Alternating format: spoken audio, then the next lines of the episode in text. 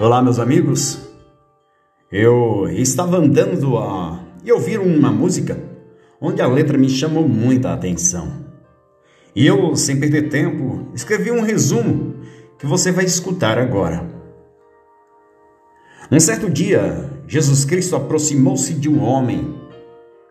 E esse homem representava a humanidade. E Jesus, chamando a atenção desse homem, começou a falar: Senta aqui perto de mim e vamos conversar um pouco.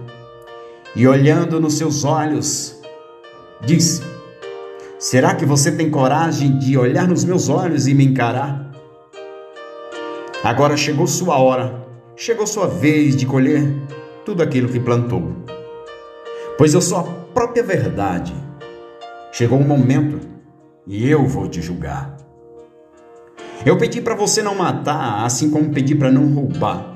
Você roubou e também matou. Pedi para você agasalhar quem tem frio. Você não agasalhou. Pedi para não levantar falso testemunho, mas você levantou a vida de muitos coitados, você destruiu, você arrasou.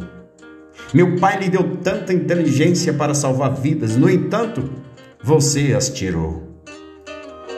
Em vez, em vez de curar os enfermos, armas nucleares você fabricou e usando sua capacidade, você destruiu. Você se condenou. A sua ganância foi tanta que a você mesmo você exterminou. Olha, o avião que você inventou foi para levar a paz, foi para levar a esperança, não para matar seus irmãos, nem para jogar bombas nas crianças inocentes. Você, como programador da sua própria vida, causou toda essa guerra, destruindo a terra e toda a sua descendência. Você é chamado de homem, mas suas ações te levam a ser o pior dos animais. Agora se encontra aqui acabado diante desse julgamento. Vou ver agora se é culpado ou inocente. Você é um monstro covarde e profano. É simplesmente um grão de areia em frente a todo o oceano. Você permitiu, o seu ouro falou muito mais alto que você. Você tudo comprou, pisou nos mandamentos que a lei santa ensinou. Porém se esqueceu que a mim você não engana. A mim o seu dinheiro não compra, pois eu sou Jesus Cristo, o Filho de Deus.